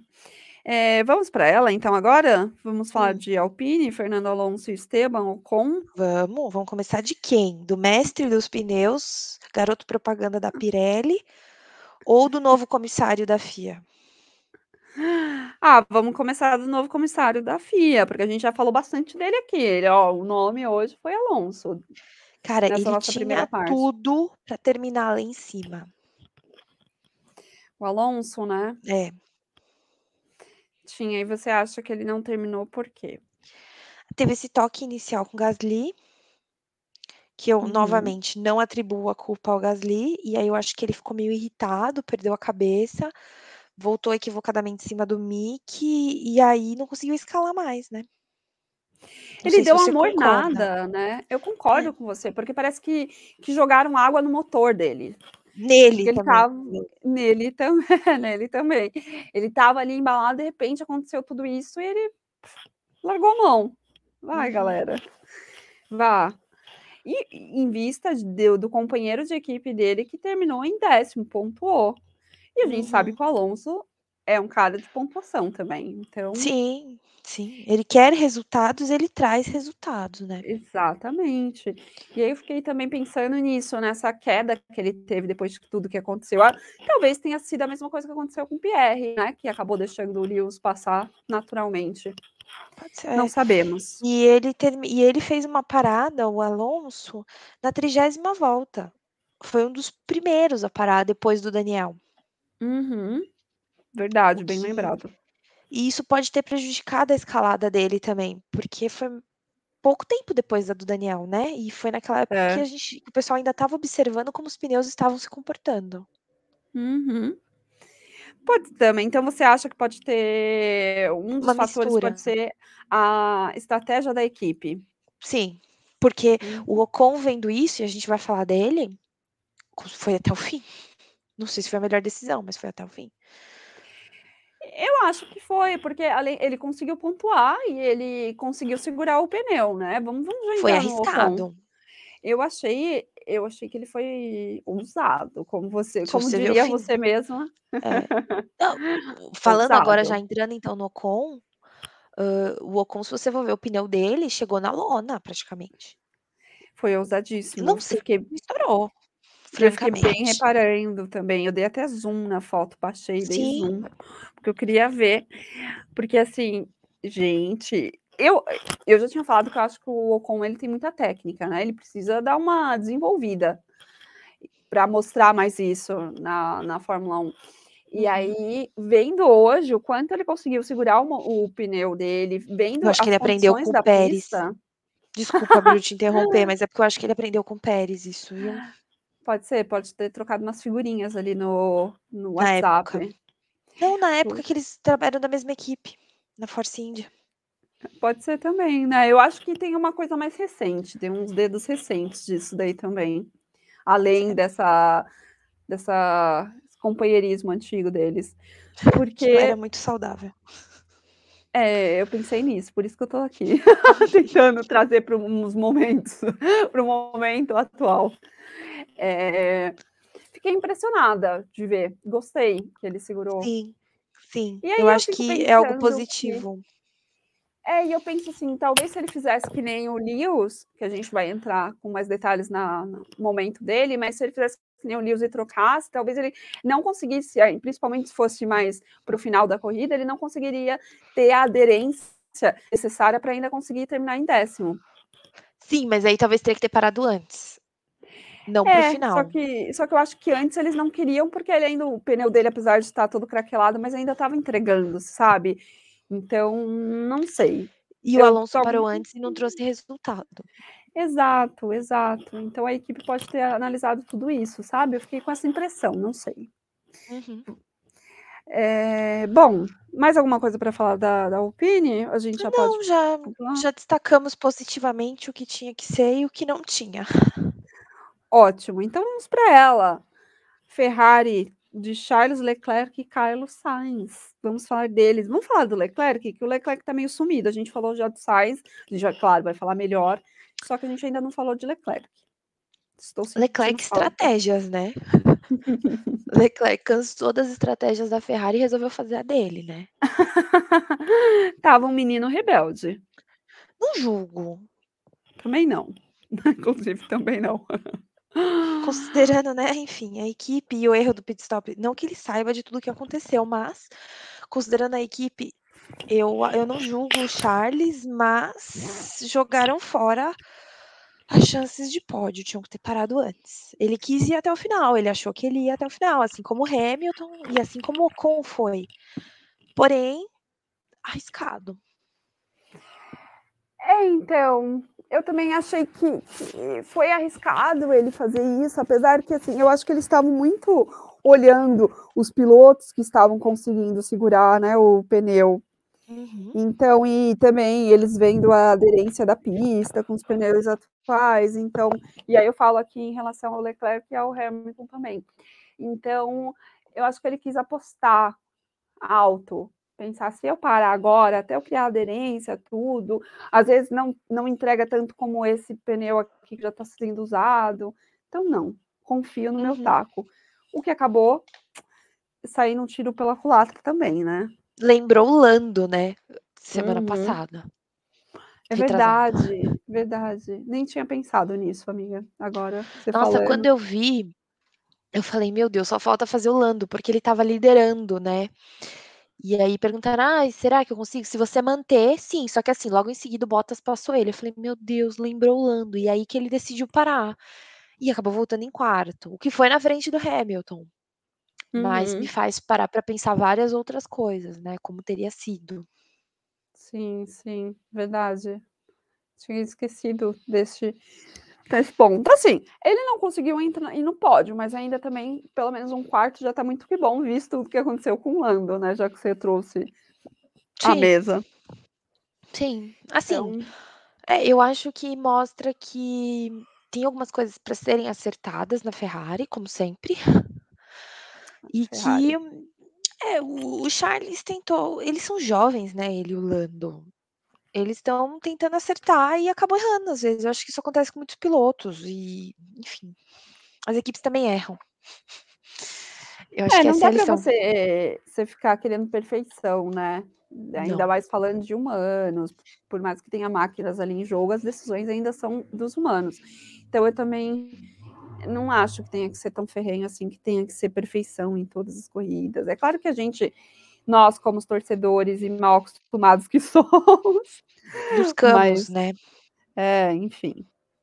Bom, mais Uhum. algum ponto que você queira falar do do Do Leclerc? Charles não, podemos passar para o Carlos. Carlos. Carlos que lá. foi considerado piloto do Piloto. dia, pela primeira vez, notado pela sociedade. Pois é, também, né, não gente, se negligenciarem a questão dele sair 19º pra 8º ia ser demais, né.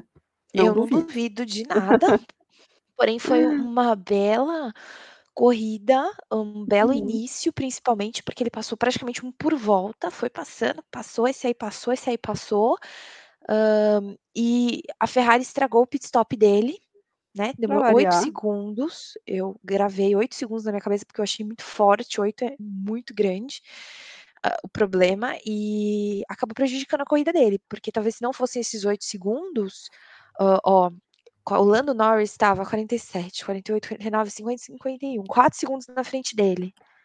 Uhum, Ele estaria uhum. talvez na frente do Gasly. Pois é, Praticamente é. brigando com o Hamilton, então ele teria terminado talvez em 5º, 6º, dependendo, não sei. Não, e ele fez a dele, né, a parte dele ele fez, ele só precisava que a Sim. equipe cumprisse com a parte dela, que não foi o Sim. que aconteceu. Então eu acho que isso dá uma revoltinha, principalmente para os fãs da Ferrari. Eu quero saber de vocês fãs da Ferrari, vocês não ficam revoltados quando acontece alguma coisa desse nível? Porque tinha tudo para o Sainz conseguir um pódio. Exato. Não, exatamente, as pessoas estavam falando isso, tinha tudo pra ele conseguir um pódio mesmo, assim, sabe, mais que o Uhum. Leclerc. Sim. E a mídia italiana, ela é extremamente emocionada. Então já estão Itália, né, levando amor? é, tinha que ser. E ela e eles já estão questionando o Leclerc, tendo em vista o meteórico desenvolvimento do Carlos Sainz, da Ferrari, e eh, eu acho que agora já desculpa te cortar, mas é que eu também Imagina. quero fazer uma pergunta pra você. Eh, você não achava que o lá na frente, né, lá na frente não, desculpa, lá atrás, quando o Charles foi anunciado da Ferrari, que o Charles ele não apresentaria resultado, que não não estaria aquém do que ele tá apresentando a agora na Ferrari? Porque a Então gente teve até uma discussão, né, sobre isso lá nos primórdios do nosso do nosso podcast, falando da entrada do Sainz, como que seria ele com o Leclerc de dupla, enfim. Qual que é a sua opinião sobre? Tá, primeiro eu quero dizer que o Carlos Sainz não é a primeira vez que ele é prejudicado por pit stop, isso aconteceu já na McLaren também, né, o Carlos Sainz é um grande tombado, coitado. Hã, Quanto ao Charles e ele, eh, eu estou positivamente surpresa com o Sainz pela adaptação dele, e eu posso dizer que todos que trocaram de equipe, o Sainz hoje é o que parece que já nasceu na Ferrari. Uh, o que é bom, mostra a fácil adaptabilidade dele, mostra como ele cresceu e ele está sendo capaz de finalmente trazer para o mundo o quanto ele é bom e o quanto ele foi subestimado nesses últimos anos. No entanto, eu não acho que o Leclerc, Leclerc esteja mal ou não esteja entregando. Os dois estão iguais na pontuação. A Ferrari trouxe alguém, talvez eles não esperassem que a Ferrari fosse trazer alguém tão bom quanto ou porque o, a grande questão é o Charles ele está descontente com o carro que está entregando na mão dele. Se você está descontente, talvez você seu desempenho caia um pouco. Eu sei que isso não deveria acontecer na Fórmula 1, mas eu não estou culpando o Charles. Eu acho que falta um equilíbrio aí, tem alguma coisa acontecendo. Não sei se você concorda. Ah, eu, assim. Primeiro ponto é que eu, eu já esperava uma grande adaptação do Sainz na Ferrari. Eu acho que o Sainz ele se adaptaria em qualquer equipe. E agora, uhum. ó, tô sendo bem puxa-saco. Mas não é puxa-saco, vou explicar por quê. Então, assim, eu acho que ele é aquele tipo de piloto que se adapta em qualquer equipe. Porque ele é muito dedicado. Ele é uhum. aquele piloto que ele se entrega de corpo e alma a, ao ofício dele, ao ofício que ele está desempenhando. Ele realmente, você vê que ele é apaixonado por aquilo que ele faz. Aí tem a questão que ele, além de tudo isso, ele é muito técnico. Né? Uhum. Ele é aquele tipo de piloto que ele quer saber tudo, ele quer saber a mecânica do carro, ele quer saber a pista, as condições. Então ele pega todos esses dados para colocar na pilotagem dele e que a gente vê que dá resultados. Tem um outro ponto que ele tem o pai dele, né? Que nada mais, nada menos que o outro Carlos. Uhum. Carlos Pai, que tem uma grande bagagem como piloto, apesar é de não ser piloto da Fórmula 1, mas é um grande piloto, e é o que a Ana acabou de dizer, é exigente, e tá ali também sempre com o filho, e a gente sabe que ele palpita bastante também, enfim. Então, tem toda essa conjuntura, e visto que o Sainz já tinha apresentado nas outras equipes, as quais ele passou, eu não duvidava disso, não duvidava que ele iria se adaptar, iria apresentar resultados rápidos. Na Ferrari, inclusive, ele foi o que se adaptou mais rápido, dentro dos pilotos que trocaram de equipes e que entraram. É, então, esse é o primeiro ponto, né? Eu não duvidava. Do Charles, dele, né, que você trouxe agora, falando que ele não se adaptou com esse carro, né? Se adaptou, não, que ele não tá gostando mesmo, né? Que ele está é que prometeram mais para ele, né, Bruna? Ele, pelo menos é isso que eu tenho ouvido dizer e tal, e ele não tá conseguindo brigar. E mesmo assim, ele tá tendo desempenhos fantásticos na qualificação. O P4 tá ali, o P3, né, e tá tentando. É, eu, eu acho que é uma combinação. Eu falaria que é uma combinação. É um carro que não tá tão bom assim, tá melhor do que antes, mas também ainda não tá o carro que se espera da Ferrari. E tem a questão dessa dessa falta de, de organização da equipe como um todo, essa falta de estratégia da equipe. Olha o que fizeram hoje no pit stop. Então, uhum. Então, assim, eu acho que é uma conjunção, sabe, que desagrada, principalmente um piloto jovem que tem que assinou um contrato de mil anos com a Ferrari, uhum. só lamento, um de mil anos com a Ferrari e que quer competir não apenas com o seu colega de equipe, mas com os outros e não está conseguindo. Então eu, eu, sinto a frustração do Charles. Uhum. E também não não julgo. Sim, eu acho que está bem complicado. Sem dúvida. Então, assim. Bom, vamos, falamos de Ferrari. A gente hoje, ó, a gente que não fala 10 horas de Ferrari, hoje falamos. Tem que me agradecer, os tifosos que me agradeçam, porque normalmente eu só meto pau. Hoje eu estou só chateada. Parece até que eu sou tifose, Bruna, credo. Por que você faz isso Você tá com a camiseta? Você tá com a camiseta da Ferrari? Você tá com a camiseta Talvez eu esteja. Talvez eu tenha escondido a vida inteira que eu torço pra Ferrari. Deixamos aí para vocês julgarem. Julgadores julgarão. Bom, vamos subir então. Vamos falar da Mercedes agora? Red Bull antes, não? Ah, eu. Deixa eu ver, deixa eu pensar aqui. Poxa, o Bottas merece ser o último a ser falado hoje. Ah, então tá. Tá, eu acho realmente que ele mereça. Vamos falar então da Red Bull. Vamos falar de Verstappen e Pérez. Vamos começar pelo Verstappen? Vamos. Ele falou que sentiu sono, Bruna, na corrida. Então, ele falou que ele dormiu. Somos todos Verstappen. né? Não jogo Verstappen, não jogo. Apesar junto. de você estar no volante e eu estar é. deitada no meu sofá. Exato. Ele teve uma tranquila, uma corrida tranquila e, e confortável. Uhum. Terminou 14 segundos atrás do Bottas e o Sérgio Pérez estava praticamente 15 segundos atrás dele. Quem sofreu foi o Pérez. Foi. Pérez realmente, quando a gente começar a falar dele, é, então... foi um dos nomes dessa corrida. O Verstappen voltou a liderar o campeonato. Parabéns ele capitalizou melhor que o Hamilton na semana passada, né? Porque o Hamilton não conseguiu subir tudo que precisava e o Verstappen semana passada subiu, terminou no pódio e mais um pódio e agora tem uma diferença um pouquinho maior em relação ao Hamilton, mas ainda assim evidencia um campeonato acirrado que está sendo brilhante. Verdade. É isso pra que nós, eu tenho falado do Verstappen. Tá incrível. Considerando assim que ele reclamou, né? Eu acho que é isso. Do Verstappen não tem muito o que falar, ele foi incrível e fez o trabalho dele. Mas também não conseguiu é, ameaçar o Bottas. Enfim. Tenho muito o que dizer do Verstappen nessa corrida, porque foi realmente aquilo que ele. Eu só administrei. Só de meus pneus e mantive ali a minha posição. Não fiz muita coisa. Bruna? Gente, eu acho que a Bruna se Dessa foi, pai. Bruna, cortou você, meu amor. Acho que você foi cortada, gongada. Eu. Será? Eu, eu senti você sendo cortada. E agora? Alguém foi cortada, foi cortada vez? Vou falar tudo de novo. Vou falar tudo de novo, independente. Se, se eu não fui cortada, desculpa, vocês vão me ouvir duas vezes. eu não tinha Falando... muito o que falar porque eu concluí do Verstappen, então você pode falar. Não, eu ia começar a inserir o Pérez, que foi um dos nomes dessa corrida, porque uhum. realmente ele merece. Ele fez uma corrida, para mim, assim, incrível. Uma, a melhor disputa dessa corrida foi o Lewis e o Pérez. Eu arriscaria dizer da temporada. Pois é, até hoje, até hoje, assim, deste, deste ano, dessa desse temporada, ano. foi. Sim. Exatamente. Eu achei com você. bonita. Sensacional. Eu achei limpa. Colocaria de de fundo de tela. Não, eu achei Porque aquela linda. imagem aérea, incrível. Foi, foi muito bem executada, muito bem feita, uhum. muito bem.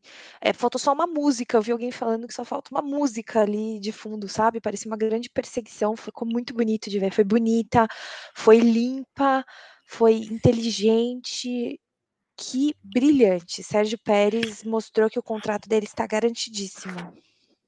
Não é? Ali ele honrou a renovação dele, que muita gente estava reclamando dele ter sido renovado na RBR. Ali Nossa, ele mostrou por que, que ele foi.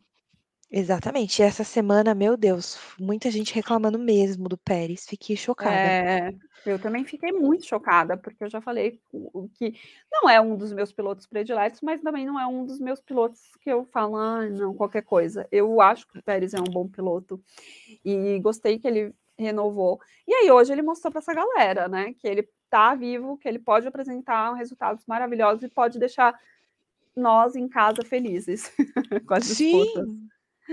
Sim, com certeza.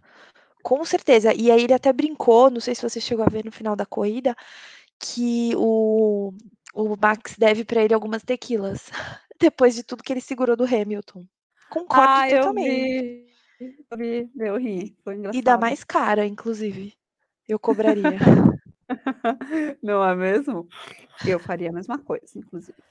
É então, isso, Verstappen. Méritos para o Sérgio Pérez, porque foi uma das melhores corridas dele da temporada, inclusive, na minha opinião. E eu espero uhum. que isso uhum. dê um ânimo para a autoestima dele. Porque, assim, já é meio claro que ele não é uma pessoa que qualifica muito bem, mas ele consegue se recuperar na corrida e hoje mostrou que também defende muito bem, sim. Exatamente, exatamente. Gostei, Pérez. Tá de parabéns.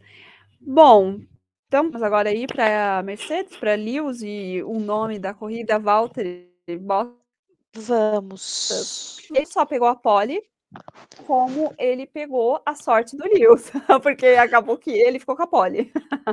E passeou, né?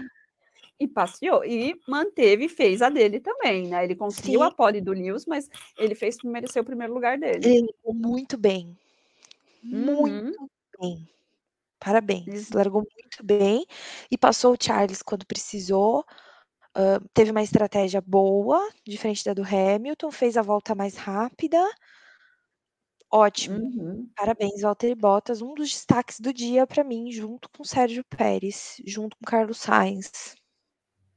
Exatamente, exatamente. Eu também, eu acho que o Bottas esse final de semana ele deu um beijo pra Mercedes, porque além dele conseguir, eh, o primeiro lugar, ele ainda conseguiu a melhor volta, ponto da Uhum. melhor volta. Não, e que a gente ajudou sabe que Uhum. a que a Mercedes, né, quer tesourar dele. Uhum. Não, é não só dele, né, da Red Bull como um todo, né, porque ajuda muito esse essa pontuação dele para o campeonato de construtores, porque ele e o Hamilton pontuaram. E isso ajuda na diferença entre os campeona o campeonato de construtores que é fundamental para as equipes, né. Ah, não, eu quis dizer que a Mercedes daquela última inci incidente da Mercedes com Bottas, que não quiseram que ele fizesse o melhor a melhor volta, Por causa enfim, do Hamilton.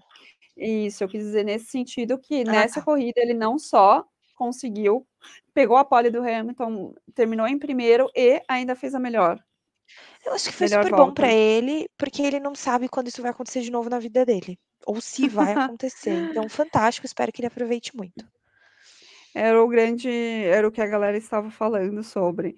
Tem que aproveitar que agora você consegue, porque não vai saber quando você vai conseguir de novo. Exato, veja o Kimi. É. Então, assim bom, Lewis eh, vamos falar dele, Lewis. A corrida do Lewis Lewis. não conseguiu catalisar tanto quanto o Verstappen na Rússia, né, com essa Uhum. penalização, mas ele conseguiu subir o pelotão, passou um pessoal, assim, eu fiquei meio irritada com a TV que falaram que: "Ai, só porque era motor Mercedes facilitaram para o Lewis", não vejo dessa forma porque a Mercedes não tem equipe B, ela produz as máquinas pra ali, só que aí a gente volta pra história do Gasly, que as pessoas têm que saber escolher a própria corrida, né. Uhum. E o o o Norris, ele claramente não estava com carro pra essa pista e ele tinha que salvar os pneus dele, que foi o que aconteceu. E o Norris já mostrou que ele sabe segurar o Lewis e dar um trabalho para o Lewis se ele quiser, e esse caso ele não quis, mas porque não condizia com a corrida dele, não era uma briga dele. Se fosse, ele teria feito, então eu achei meio ridículo fazerem essa cogitação, mas enfim. Eu não sei se você concorda, Bruna. Se tiver Não, alguma concordo. consideração Não, ah, pode ótimo. continuar. E, pra mim a grande questão do Hamilton hoje foi a estratégia. Foi Uhum. e eu acho muito errado a gente eh, assim, eu até concordo que o Hamilton podia ficar bravo, tal, só que aí eu tenho uma pergunta pra você, o que seria pior, arriscar e dar errado e não pontuali não pontuar de jeito nenhum, ou arriscar e pontuar menos? Então, eu acho, né, pra que como que eu coloco? 1, eu acho que o Lewis ele devia ter trocado antes, sabe, se ele Sim. já tinha essa ideia de que se ele trocasse próximo do fim, ele não conseguiria ter a aderência que necessária pra ele pontuar pontuar não, que ele pontuou, pra ele estar no pódio, por que não fez isso antes? Aí deixou, né, correr pra ir nas últimas nas últimas nas últimas voltas. E aí tinha esse esse grande ponto, né, trocar ou não trocar. Troco e não vou conseguir ter o pódio ou não troco e pode correr o risco de fazer que nem o Lando, perder. Uhum, uhum. Então eu acho que ele ficou num grande dilema ali da esfinge, qual fazer. E aí eu Exato. eu acho que a Mercedes quis ir para o mais garantido, já visto o que aconteceu na outra na outra corrida Nas outras, né, que ele teve É. problema. Então vamos trocar, melhor você pelo menos terminar a corrida e nem que seja ali nos 5 primeiros, do que você nem conseguir É, pontuar e e ficar depois ele meio que ainda. concordou com isso, né, o Hamilton, ele meio que concordou com o que o É. Toto Wolff falou que tinha que ter sido feito antes. É. E enfim, eles vão ter uma longa conversa sobre isso, porque a Mercedes está errando muito esse ano, eles estão errando muito, uh, a equipe também erra, uh, tinha que ter parado o Hamilton antes, o Hamilton tinha que ter concordado, enfim, é muito fácil opinar agora, novamente. Uh, e o Hamilton ficou extremamente chocado, né, que o Gasly acabou terminando a corrida, Gasly, a louca, o Ocon terminou a corrida. Eu ia ficar, que o Ocon terminou a corrida com os pneus sem fazer nenhum pit stop, né? Mas não há nenhuma garantia que o Hamilton teria conseguido fazer o mesmo. Exato, até porque o Hamilton estava mais na frente, estava lutando mais, estava fazendo mais ultrapassagem. Então e ele estava indo que... para cima da galera. Ele estava é, sem isso dó. desgasta mais os, os pneus. Tem que você Exato. tem que pontuar isso, né? É, eu acho assim, uma coisa que para mim está ficando claro é, é é você analisar uma, uma equipe que tem uma hegemonia, que não está sendo ameaçada.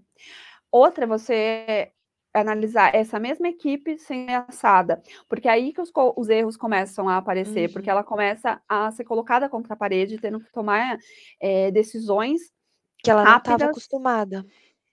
Exatamente, que não tem um histórico para ela se basear, e aí, e aí é isso, o relógio girando, eles tendo que tomar essas decisões no calor do momento, sendo pressionados. E aí você vê como que age essa equipe. A gente está vendo, no caso, agora a Mercedes. Uhum. Como que ela está saindo, então a gente está começando a ver a Mercedes errando, erros que a gente é, pode chamar de grotescos, porque ela, a gente não está acostumado com ela fazendo esses tipos de erros, principalmente em relação à estratégia, né? Uhum. Até porque a estrategista deles, uma das melhores, ela está em licença maternidade, tá? Isso não deveria estar tá acontecendo, mas ela está. Não ela está em licença maternidade, né, no caso, mas esses erros. é, eu acho que a pessoa que está no lugar dela deve ser tão competente Deveria, quanto. né? Deveria, é. né? A gente Enfim. esperava que sim. Então tem todos esses pontos para serem analisados, sim, mas eu acho que desse nessa corrida eu acho que a Mercedes fez uma boa decisão. Não sei se o Lewis conseguiria. Foi segura, já que, né? É, Enfim. apostou no seguro. É, eu não acho que isso é errado também. Principalmente quando você tem um campeonato em jogo. Uhum. Uhum. E também com um acho. carro que mostrou um desempenho fantástico. Exatamente, exatamente. Enfim. Bom, vamos para. Tem mais alguma coisa para falar da Mercedes? Não, não, eu só acho que. Eu só queria fazer um comentário final, que eu acho que as pessoas criticaram muito a troca do motor da Mercedes parcial e nesse momento, né? É, eu acho que assim, tem muita gente envolvida que estuda por trás e acabaram. Pode ser uma decisão errada, pode, mas eu acho que eles têm muito mais detalhes, informações do que a gente para saber o que trocar e quando trocar, né? Eu espero que eles não tenham nenhum problema no futuro e que tenha sido a decisão mais acertada. Mas enfim, é uhum. é isso. Bom, então vamos lá, nossa votação já de prática para a gente encerrar esse episódio. Quem é Hoje tá difícil, o melhor piloto e o seu pior piloto? Hoje tá difícil. Melhor sou eu, que eu fiquei acordada até o fim. honra ao mérito, você é do honra ao mérito. Eu mesmo. É, não, brincadeira. Eu iria. É, é muito difícil escolher hoje só um, tá, Bruna? Uhum. Então eu uhum. iria de Botas, de Sainz. Não, na ordem eu iria de Sainz, depois Botas e Pérez. Bom, meu melhor seria o Pérez. Ok. E o seu pior? O pior, olha, o Vettel pelo erro que ele cometeu, Uhum. o Alonso pela barbeiragem causada com o Mick e o Daniel Ricciardo pelo péssimo desempenho nesse final de semana. Bom, eu colocaria pior o. Gente, o Vettel. Assim, Ok. Choro, mas colocaria Choro. o Vettel Choro, é isso. pela, pela escolha dele também escolha ali não muito boa, coitado. É isso. coitado. É Pobre do Vettel. Pobre do Vettel. Bom, então a gente já pode encerrar esse episódio, que uhum, foi recheado. Foi uma corrida não tão animada assim, até que a gente teve bastante assunto, né? Essas mulheres Eu falam. acho. Eu acho. E até porque a gente não teve episódio semana passada. Uh, e aí tudo. Gente... Exato. Assim, gente, a gente inclusive a gente queria destacar aqui, a gente vem quando tem coisas importantes para falar para vocês, não adianta a gente ficar fazendo episódios longos, absurdos aqui, porque às vezes quando a gente não tem muita notícia, não tem muita coisa. Então, uh, vamos ver como vai ser essa semana que vai vir, senão a gente se encontra novamente no GP de Austin, bem americaninhas de visto e vacinadas. Adoro comendo um hambúrguer ou hot dog. Beijo. Vegetariano.